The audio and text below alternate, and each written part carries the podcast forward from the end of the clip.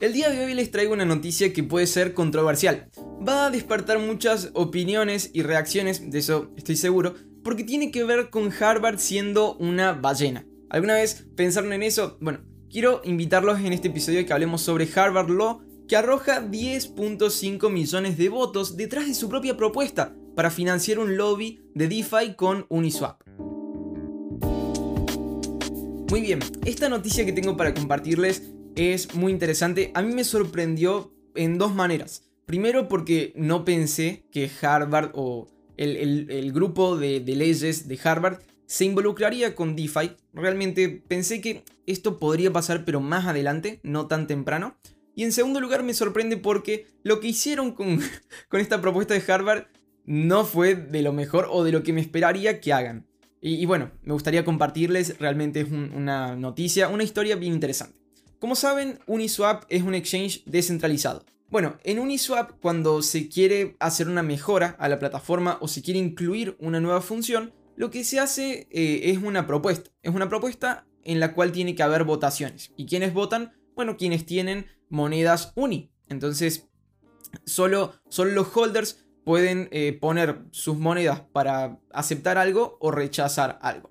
Bueno, acá obviamente entran en juego las ballenas, que son las que tienen muchísimas monedas, que pueden hacer que una, eh, que una votación vaya a su favor, ¿verdad? Bueno, este fue un tema de debate recientemente porque Harvard hizo una propuesta y ahora está como a punto de ganarla por una diferencia tremenda.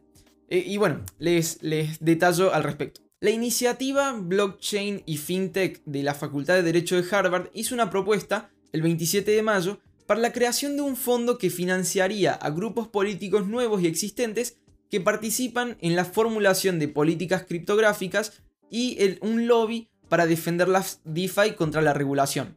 Eh, el fondo propuesto tendría un, cofre de 1 a 1 millón y medio de monedas UNI por un valor aproximado de 28 a 40 millones de dólares a precios actuales. En el momento de redactar este informe, eh, Harvard Law BFI se ha comprometido con 10.46 millones de tokens o más o menos el 99% de los votos eh, que son a favor de esta propuesta. Hasta ahora solo hay 766 mil votos en contra, eh, poniéndolo en contraste con 10 millones que son a favor. Bueno, el observador de la industria y crítico de la gobernanza centralizada, Chris Black de DeFi Watch, fue uno de los primeros en comentar sobre el mecanismo de votación eh, casi manipulado por ellos. Él hizo un tweet en el que decía, Harvard Law acaba de emitir un voto de 10.45 millones de uni a favor de su propia propuesta para pagar a un grupo de abogados 1.5 millones de monedas del, del tesoro de Uniswap. Su voto representa el 99% de los votos hasta el momento. Aquí vamos de nuevo. Bueno, aquí se refería a, la primera votación que, hubo en la historia de la gobernanza de Uniswap, que se realizó en octubre de 2020, que fue propuesta por una plataforma comercial llamada Dharma, que quería reducir el umbral de presentación de propuestas. La propuesta había otorgado la mayoría del poder de voto a los dos principales poseedores de tokens, o sea, la propuesta fue liderada por las dos principales ballenas y entre esas estaba Dharma. Eh, esa plataforma y otra plataforma de simulación blockchain llamada Gauntlet dominaron esa votación con sus propias bolsas de monedas y bueno, eso puso en duda el gobierno de Uniswap. El fondo eh, que se está queriendo generar para este lobby, si se aprueba, tendría cuatro objetivos principales según Harvard, que consisten en educar a los legisladores para que se anticipen a las amenazas regulatorias, legales, políticas y fiscales a DeFi, en segundo lugar, lograr claridad regulatoria para las actividades relacionadas con DeFi. El tercer objetivo sería promover leyes que respalden DeFi y la gobernanza descentralizada. Y en cuarto lugar, alentar a las comunidades de gobernanza de otros protocolos DeFi a contribuir al esfuerzo. Bueno, la Escuela de Derecho de Harvard respondió afirmando que era natural que votaran por su propia propuesta y agregó que eh, tienen ese poder de voto de los titulares de Uni que eh, les delegaron sus votos y que también tienen el derecho de retractarse en cualquier momento. En Uniswap existen como eh, dos, estados o dos controles que tienen que pasar las propuestas para poder convertirse en realidad. Eh, el primero es un control de temperatura que se llama, que es como un umbral de 25.000 monedas que tienen que ser, que tienen que ser pasados para que eh, la, propuesta pueda tener chances de volverse eh, aprobada o no.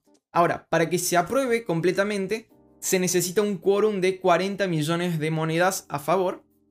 Hasta ahora tienen 10 millones de monedas contra 700 mil en contra. Entonces, bueno, eh, realmente es una situación muy, muy rara y es difícil allí de opinar si está bien o no lo que están haciendo. Realmente están moviendo una gran cantidad de votos. Creo que son muchos los aspectos los que hay que tomar ahí en cuenta, pero si tenemos que resumir, Harvard hizo una propuesta para fondear un, lobby de ellos eh, y ahora están con una gran influencia, eh, ya teniendo un 25% de lo necesario para hacer la realidad. Eh, bueno, realmente es, es una situación jugada, es complicada para opinar y saber ahí si está bien o no, porque digamos, están haciendo lo correcto, no, no están rompiendo nada, no están quebrando ninguna ley, están siguiendo el protocolo y están siguiendo la votación como tiene que ser hecha. Pero bueno, allí eh, tal vez salgan reglas o cosas por el estilo para impedir que ballenas puedan eh, influenciar tanto en las votaciones. Es, es un caso interesante para conocer qué está pasando hoy con el gobierno de Uniswap.